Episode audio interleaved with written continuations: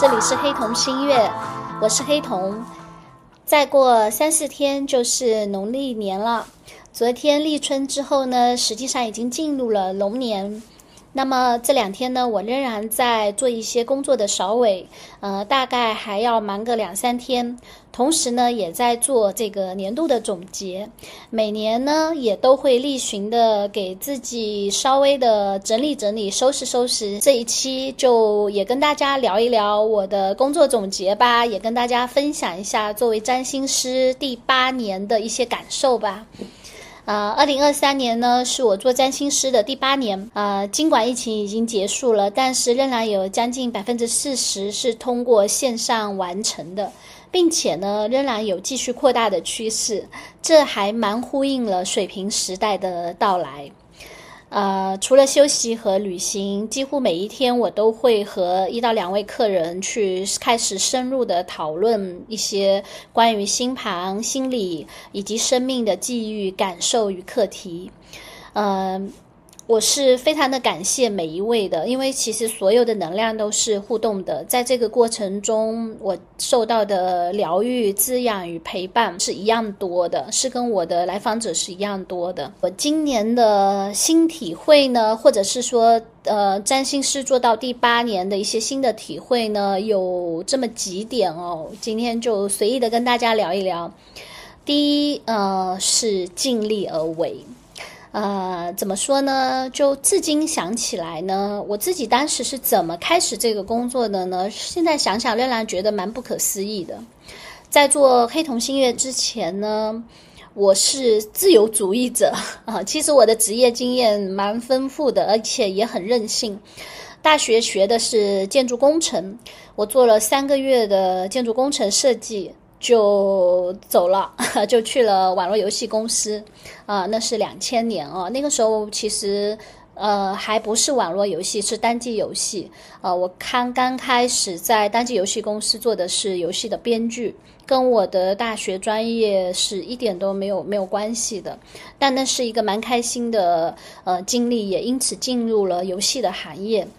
那么之后呢，又辗转经历了呃做游戏策划。呃，做游戏的这个商务媒介，然后呢，之后也做了互联网公司的公共关系，啊，也做了一些广告，啊，呃，也有将近十年的时间呢，是在参与做创业公司，啊，总之呢，做过工作很多。很显然，曾经的我呢，是很喜欢，并且很习惯这种灵光一闪、不循规蹈矩的生活，也属于是。很商业、很传统的社会里面的一员。那么这一切呢，是在二零一六年。二零一六年呢，也就是黑童星月，也就是我开始做职业占星师的第一年啊。那是我生命中很重要的一年啊。那一年的事情呢，可以说说好几期。但我今天嗯，重点是想跟大家聊一聊那一年呃，开始做黑童星月的事哈。那一年我三十九九岁了。我离开了待了十年的上海，重新回到厦门。呃，我住到了海边，花了大约三个月左右的时间去思考，说，呃，回到厦门我到底要做什么？呃，大约在六月的一天吧。我发出了黑瞳星月公众号的第一篇文章，开始了全职的占星塔罗的这个 生涯啊。虽然在那之前呢，我已经学习了大概七年的心理咨询、呃占星和塔罗，几乎大概有那么七八年的时间啊，几乎上了当时所能找到的所有老师的课，也陆续的在做一些兼职的咨询。但正式开始以此为业，我其实是没有把握的。嗯，当我跟自己说，二零一六年呢六月，我自己跟自己说，这一次我要尽力而为。为什么这么说呢？因为我知道，我此前三十九年的人生，所有的工作啊，所有所有，包括做游戏编剧，包括创业，我并没有尽力过。啊，这是一个对自己很坦诚的坦白啊，但是当时要承认这点其实并不容易，可能是因为什么原因没有尽力呢？因为不够喜欢，或者是因为从小习惯的小聪明，或者也可能只是因为说我的人生里面呢根本就没有尽力这一个模式，在二零一六年以前。总之，我自己知道我并没有尽力。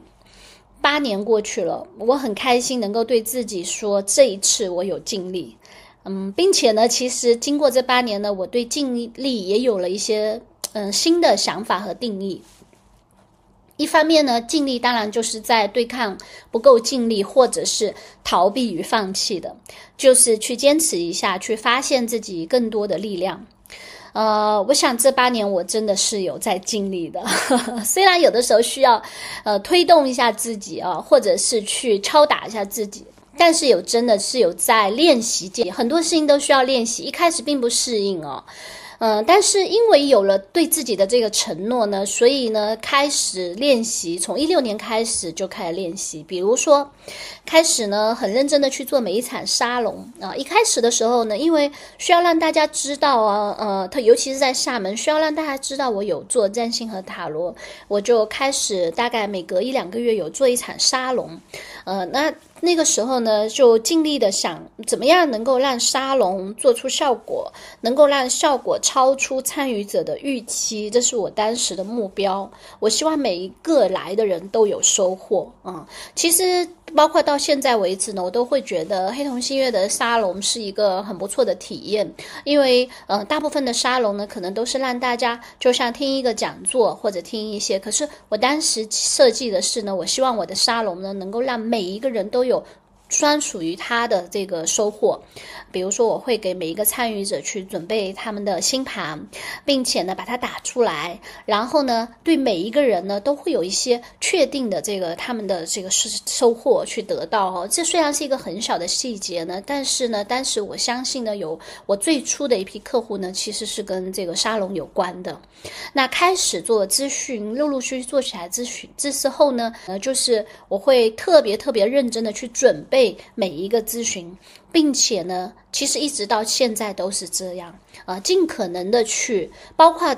那个咨询的这个问询，都尽可能的去接住他，善待他，去完成他。呃，这个咨询准备呢，包括看盘。包括每一次咨询到现在为止，我都有这习惯，就是我的工作从下午开始，每一次咨询之前呢，我都要沐浴更衣，然后呢，给自己一些静心的时间，诸如此类的，它变成一种仪式，给我创造一个呢，我进入这样的一个，比如说探讨的过程的这样的一个很好的一种仪式，呃，它会让我们进入那个状态。客人多了以后呢，呃，又尽力的去保证说。呃，质量就是去控制数量，每天所做的这个工作，呃，只有一定的量，把黄金的时间、精神最好的时间留给这个咨询。啊，那当然还有一些是关于尽力的，比如说写公众号啊，一开始的时候是有写公众号文章，并且做周运啊，这件事情其实是一个蛮需要耐心的事情啊，有时候很疲惫，有时候会觉得很烦躁，但是呢，仍然会去坚持。每次想要放。气的时候就会问自己一下，还可以坚持吗？还可以再做点什么？那那这件事情呢，也是一个尽力哈。我想呢，在这些点点滴滴的尽力当中呢，它是尽力的一个方面。但随着时间呢，当这个坚持慢慢的变成了习惯呢，我也开始学习说尽力的另一面啊，就是要接受有限。呃，尽力了，仍然有时候并不完美。这件事情是需要一个学习接受的过程的。嗯，一开始的时候会很用力，用力呢，其实有的时候呢，更多的是出于对自己的一种怎么说呢？就是想要减少挫败感，包括呢，想要更加的满足自己。慢慢的呢，我也会接受，特别是在咨询进入了两三年之后呢，就开始接受呃有限性这件事情。无论是从开始预约到准备工作，再到现场，所有的这些呢，都是共同互动、共同创造的结果。去接受任何一种可能性。那每一次呢，其实都是每一次的这个咨询也好，互动过程也好，都是独一无二的，都是呃双方共同去创造并且呈现完成的。所以呢，呃，我想这八年的时间呢，有学会了努力啊，就是我会把它总结叫做在可以努力的地方尽力，不留遗憾；在不可已经无处着力的地方呢，就接受去理解这个不完美。啊，这个是第八年的一个总结吧，总结性的一个收获吧。嗯，那么第二点呢，是我会觉得第二个心得或者体会呢是慢即是快。嗯，不知不觉呢做到第八年，我觉得我整个人有慢下来。因为咨询是一个占星、塔罗，甚至心理咨询，都是需要专注的工作，时间和精力是很有限的，但是又是专属的，所以呢，需要静下心来。像我经常会开玩笑跟朋友说，我比较像手工匠人哦，就是呢，其实每每天做的这些事情呢，都需要一个一个耐心的去完成。而随着这个时间的累积呢，呃，长期的客人，包括长程的咨询呢，也变得逐渐的多了起来啊。我也在大家的身上呢看到了这种长期主义的这种深刻的效果啊。嗯，我开始会觉得一次性的咨询和多次的咨询其实它是不同的作用的。一次性的占星咨询。真的，有时候那个作用是非常的有突破性的，因为我们开始用一个全新的方式去看待生命和生命中的问题，它带来的可能是一个开始或者突破。但是呢，长期的咨询呢，或者长期的去做一件事情呢，会从更深刻的地方去，呃，先了解自己，再回到生活中去体会，然后再回到去观察。领悟其实是非常珍贵和有效的。嗯，事实上呢，这八年的时间呢，无论是我的客户、来访者，呃，无论是从生命经历还是内心世界，都发生了很多不可思议的变化。那作为我来说呢，能够参与其中是很开心的事情，一起努力。嗯，所以呢，这个慢慢即是快啊，就是我开始欣赏并且可以享受呢，就是更拙一点的生活。以前呢，我更喜欢做事情聪明、灵活、机智、完美，但现在呢，会想要放慢速度，笨拙一点没有关系，不完美也没有关系，耐心做完更重要。其实呢，从占星流年的角度来说呢，呃，二零一六年开始呢，正好是我的土星大运的开端左右啊。呃，土星的奥义呢，就是长期主义，慢，所以呢，我从那个时候开始，逐渐的就尝到它的甜头，并且也希望继续下去。第三个个人的体会呢，就是自我喂养和自我负责。呃，这八年呢，就我个人来说，嗯，有一个非常大的收获，就是学会了自我喂养与自我负责。其实呢，从十几年前接触心理学和神秘学开始呢，就不断的听到把自己重新喂养一遍这句话，但真正的去实践它是这八年。一六年呢，因为我回到了厦门，然后呢开始做占星塔罗的工作，嗯，这项工作呢是非常的需要时间与计划的，呃，所以我的生活变得前所未有的规律，很简单也很规律。早上呢是属于我自己的私人的时间，呃，遛狗啊，做饭啊，看书啊，学习啊，打扫啊，阅读啊，看电影啊，甚至运动啊，都放在早上，就下午三点以前。尽可能的做一些让自己放松又享受的事情，然后下午和晚上的时间是用来工作的时间。在这个过程当中呢，学会了喂养。为什么呢？因为一六年开始那个生活呢，很像是需要自给自足的生活，并且呢，非常的需要平衡。这样的工作呢，是很需要一个呃，就是保持一个良好的状态的。那么呢，呃，这个所谓的自我喂养，从最简单的做饭开始。其实我以前是一个不会做饭的人呃，大概是大概十年以前吧，开始才慢慢的学习做饭。呃，以前呢，基本上都是家在家的时候是父母做，工作以后呢，有很长一段时间是要么吃外卖，要么就是找阿姨，也是这样的一个状态啊。那么大概十年以前呢，我开始学做饭，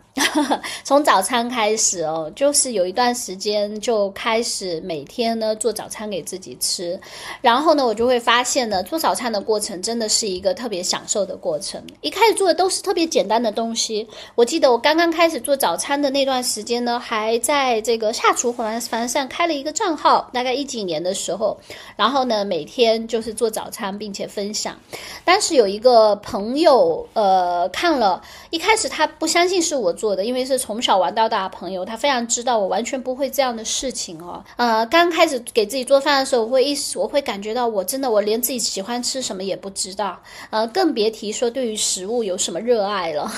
可是慢慢的、慢慢你就会发现，你知道你自己喜欢吃什么，你知道你自己会做什么，用一些简单的食材做出好吃的东西，并且呢，去。呃，花一些时间，然后去把它吃掉，这个过程真的是非常的滋养。包括说，你你知道你什么时候你想要去吃一个大餐，你什么时候呢需要去吃一些呃稍微更加清淡的东西，去打扫一下你的肠胃。包括说开始怎么去给去照顾我的小狗，呃，就是其实养狗养了很多年，十几年的时间，但事实上呢，从我开始会喂养我自己。开始呢，我才觉得我开始知道怎么去喂养我的小狗。以前呢，我的小狗跟我一样呢，其实是一样的，都是呢，只是不会饿着，会吃饱肚子而已，并不知道怎么样才是呃喂养。这个喂养其实它并不是指的是营养，而是指的是呢怎么样是合适的，而且是让自己开心的。那么除了这个食物的喂养之后呢，还有其他的喂养。呃，我会去思考，我们活在这个世界上，我到底是需要需要喂养，需要吃什么长大啊？我会发现呢，我是很需要精神的粮食的啊。事实上呢，在工作一六年以前的生活里呢，其实会有点忘记这件事情，我感觉更多的是向外掏。掏我们的库存，但是呢，在那之后呢，其实我会比较有意识的，除了食物以外呢，在精神上也会去喂养自己，比如说看书，呃，比如说阅读，比如说看电影。很妙的一件事情呢，尽管只是一些简单的喂养自己食物，喂养自己精神粮食，呃，包括说，呃，二零二三年呢，我也重新的开始，嗯，运动。呃，开始做瑜伽，在疫情的这几年呢，其实是有中断了做瑜伽这件事情，尤其是二一年、二二年。呃，但是呢，到了二三年疫情结束之后呢，到了年中中间开始呢，就逐渐的开始觉得自己需要重新的去做瑜伽，基本上就恢复了一周至少三到四次的瑜伽锻炼。它真的有让我的身体有一种呢，呃，重新获得力量的感觉。在前面的两三年，身体所带来的这种，呃，就是停滞，甚至是无力，甚至。是衰老的感觉，随着这半年的锻炼呢，有了非常大的改善。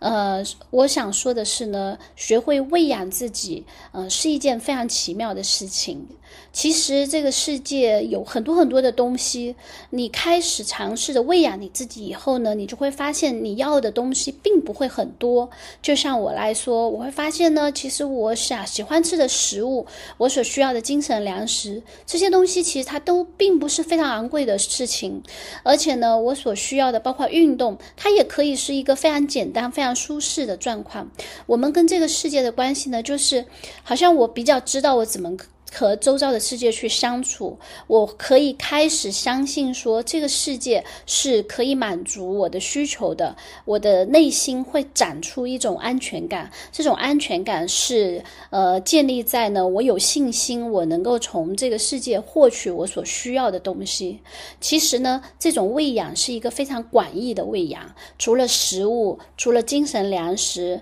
除了运动，还有人际关系，还有好的这个。呃，跟外界的人的互动或者世界的互动，你会发现呢，你开始挑选，你开始挑选那些适合你的食物，呃，适合你的所有，无论是物质的食物还是精神的食物，呃，这这个我觉得是我这些年特别大的一个收获。呃，当我开始去喂养我自己的时候呢，我就开始才能够做到自我负责。呃，我觉得在很长一段时间呢，我们都会强调自我负责，也会。会把自我负责，呃，把它具体化。比如说，我们要经济独立，或者说我要一份工作，或者说我要情绪稳定。但是，但是这些，我觉得都是要建立在我有信心能够喂养我自己，我有信心能从这个世界获取我需要的、我舒适的养分。它没有那么的困难，它是让我们有信心的，而且我是能够做到的。随着这这种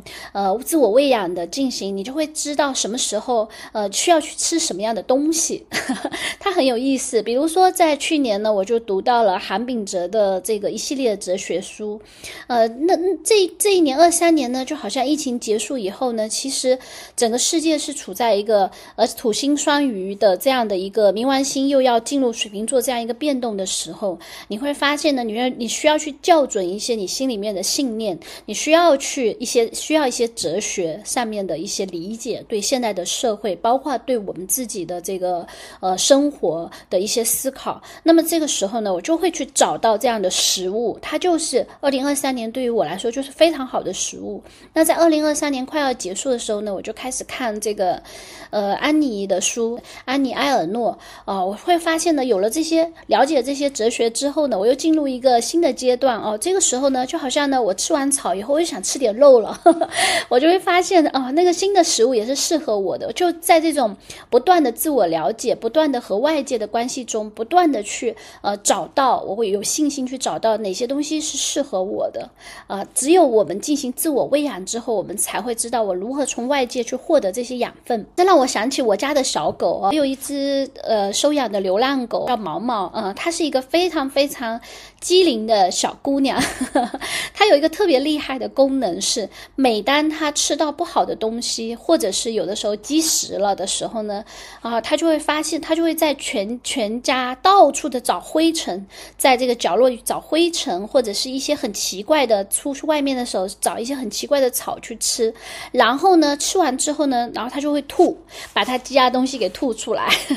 啊，一开始的时候我真的不知道她为什么，一段时间她有一。突然有一天，他就会在家里疯狂的找灰尘吃，啊！一开始我很担心啊，可是我后来慢慢的知道啊，他完全知道他需要什么，他那个时候他需要吐，或者是他需要吃某一种草，他都会去找到。然后呢，当他吐出来之后，或者是呢，当他有的时候会疯狂的跑，跑完以后呢，就会他把他觉得不太清洁的东西，或者是肠胃不适呢解决掉之后呢，诶，他又恢复了正常。呃，我会觉得呢，这个自我喂养的过程呢。就是有一点他那感觉，就是说我会觉得这个世界呢，就是一个呃非常大的荒野。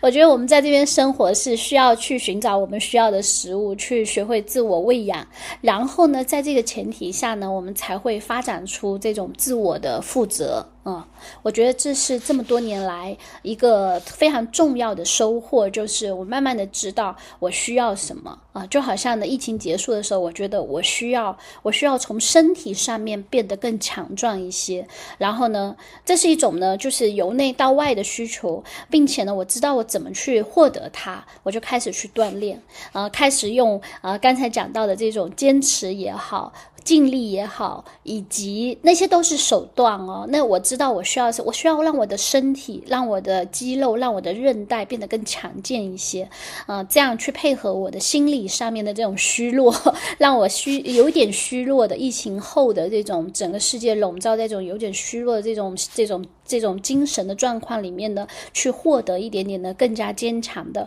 或者是更加有力量的感觉。包括在疫情开始前的那一年，我开始的芳疗学习哦，我也觉得是因为我有点知道我需要去滋养自己。为什么呢？因为经过几年的这个占星的这个工作，会发现呢，关于脑袋的工作还是太多了。我想要有一些呃事情呢，是能够把自己从这个头脑的部分解脱出来，更进入，比如说。跟身体有关的、跟感觉有关的这个事情，那芳香疗法是我当时呃我能找到的我特别喜欢的一种方法。呃，通过气味，通过调香，通过这个对植物的这个亲近，去那是一种完全跟头脑的这种思维和逻辑完全不同的一种运作方式。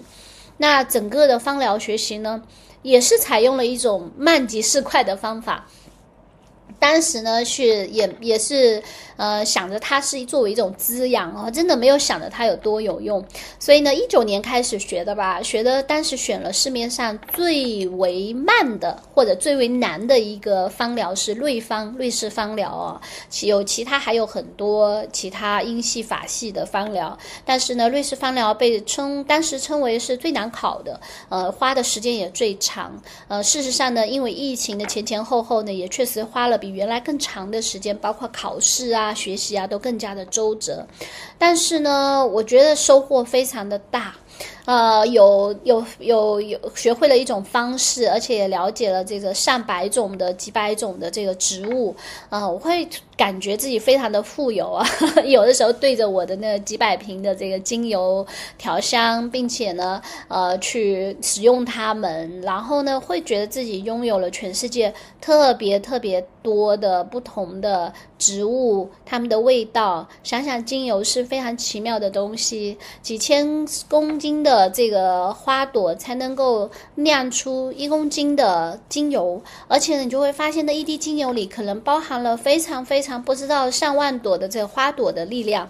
啊，然后呢，你闻到的时候，你真的会闻到那个关于这个森林、海洋，还有呢远处的这个山谷，还有非常多不同的这个关于整个世界的。我觉得它是呃跟星星一样，是具有一种呢由小见大的呃就是力量的，就是在那个小小的一滴精油里面呢，它融汇了许许多多万千的东西，嗯，非常的享受。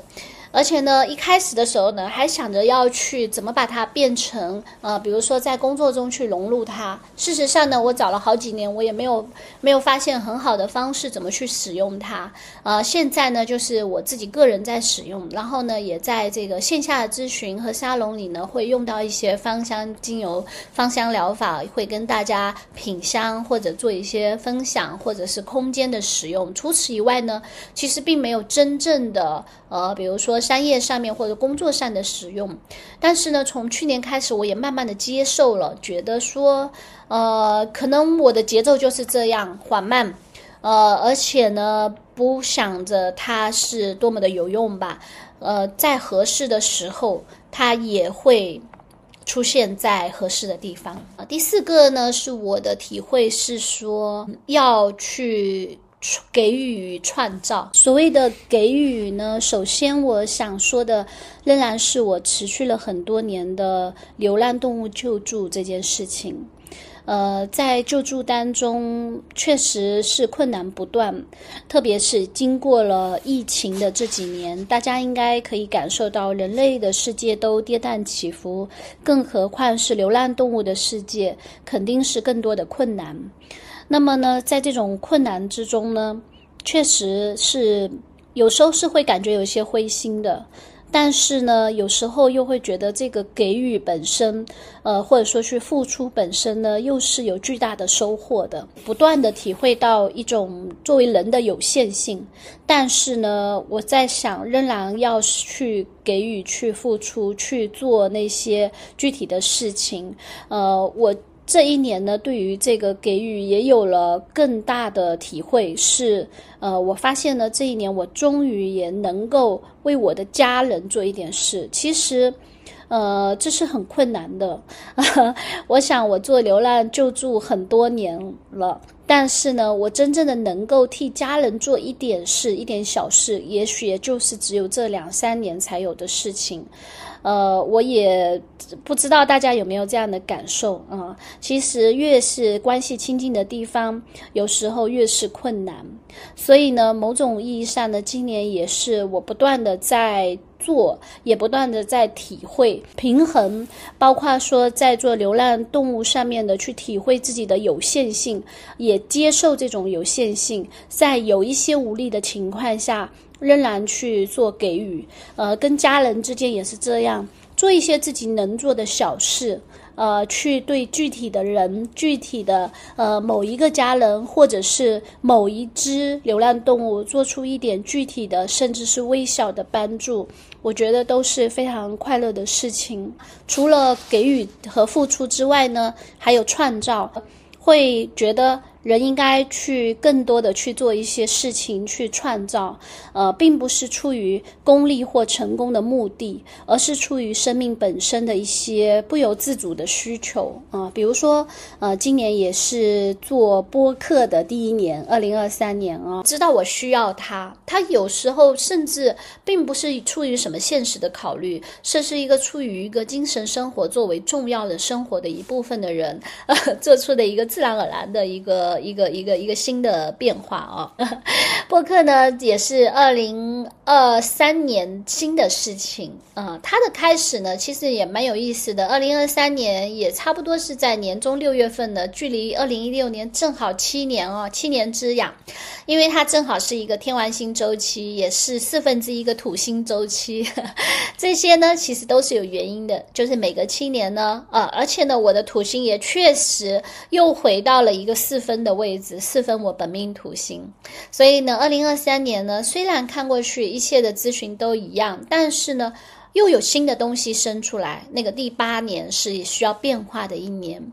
我想，呃，长出了一条新的枝叶，就是我的播客。啊，啊，我一样，就像。七八年前，七八年前开通呃公众号一样呢，对于我来说这都是未知。呃，这一次呢，我有经验了，我告诉自己说，我先要尽力，呃，然后呢，也要尽兴。所以我想呢，呃，尽力的意思就是呢，嗯，争取还是每周更新，争取呢，在觉得很辛苦的时候呢，还是要坚持去做这件，告不断的提醒自己，这是你想要做的。事情，所有你喜欢的事情，你爱的事情，你也同样要有付出啊！所以呢，我会坚持。但但是呢，我想可能跟七八年前不一样的是呢，我也希望是尽兴的，就是要开心。除了尽力以外呢，呃，我希望播客呢，就是我一直都非常喜欢这种方式。呃，他跟我的咨询的中的这种一对一，然后呢，不可说，因为咨询是一个完全保密的事情，是嗯不太一样的一种方式啊，它也是一种自我的。表达，在这个过程中，我自己有很多的自我梳理和自我思考，然后才有了自我输出。啊，我觉得这对我来说是非常重要的。无论我接下来还要不要做占星塔罗这个工作，我的生命还会开辟一些什么新的事情，但是有一点是不变的，我非非常的喜欢思考，非常的喜欢精神世界，然后呢，也非常的喜欢播客这种。剔除掉所有的一切，无论是这个语，甚至是画面啊，它不像视频，视频画面，画面我觉得会分走注意力啊。那么播客是一个细细的，但是呢高思维度的纽带啊，我非常的享受这种方式，就像我十四岁的时候在学校里做广播电台一样的。呃，我觉得那是一种延续，是一种变化和延续。要如何去对抗这个时间，以及现在这个时代带给我们的巨大的虚无呢？就是去创造、去付出、去使用我们的生命。呃，比如说去工作、去阅读、去救助那一个具体的小狗，呃，甚至去照顾身边的小狗，去照顾身边的家人。啊，这也是今年我很开心的一件事情。至于其他，二零二三年还有很多事情。恢复了占星和塔罗的课程教学，啊，我一直都觉得教学是一个非常深入的互动，在成为师生的同时，也成为了同伴和同修，所以我非常的感谢我的同学们。零二三年呢，也带着小狗去几次的出行度假，都很成功。但是万福呢，也正式的迈入了十五岁。我给他几年前就准备了宠物推车，虽然我希望，希望他尽量迟一些再用上。所以呢，和人生一样，二零二三年并不完美，但它又是如此的真实。我很感谢我自己，在其中的每一个当下都有认真的对待它、感受它、经历它。嗯，好吧，那今天呢，就随意的跟大家分享了一下做占星师八年第八年的一些想到的一些想法吧。嗯，非常的感谢大家，呃，无论是我的咨询的来访者，呃，我的客人，还是呃听我节目的朋友们，呃，非常感谢。在古典占星里面呢，有一个概念叫看见，所有能够互相看见的星星之间呢，他们就有了互相支持的力量。我觉得无论是我们的咨询还是我们的听见，都是一种看见。呃，彼此之间的这种看见，呃，大家能够看见我，能够听见我，对我都是非常大的，无论是有声还是无声的支持。谢谢你们，也祝大家新年快乐。下周呢，因为是。在年假当中，农历年的假期当中呢，所以会停更一周。那么在下周呢，就会恢复播客的更新，也就是十九号，我们在新年再见。在这里再次祝大家新年快乐，我们明年见。